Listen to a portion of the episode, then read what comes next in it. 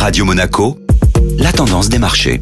La tendance des marchés avec la Société Générale Private Banking. Bonjour Aurélie Lombardo. Bonjour Eric. Une séance en territoire négatif pour ce mois d'août. Les marchés ont été surpris par la dégradation de la note de la dette souveraine des États-Unis par Fitch de AAA à AA+. L'agence de notation avait placé le AAA de la dette américaine sous surveillance depuis le mois de mai. Elle avance une dégradation budgétaire attendue au cours des trois prochaines années.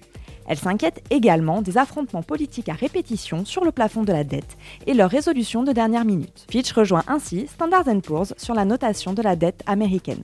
Moody's reste donc la dernière des trois grandes agences de notation à maintenir le AAA des États-Unis. Toujours outre-Atlantique, la création d'emplois dans le secteur privé a été meilleure qu'attendue. En juillet, 324 000 ont été créés contre 190 000 attendus par le consensus. Cette résilience du marché du travail conforte les investisseurs sur un scénario de resserrement monétaire prochain de la Fed. Bonne journée à tous. Société Générale Private Banking Monaco vous a présenté la tendance des marchés.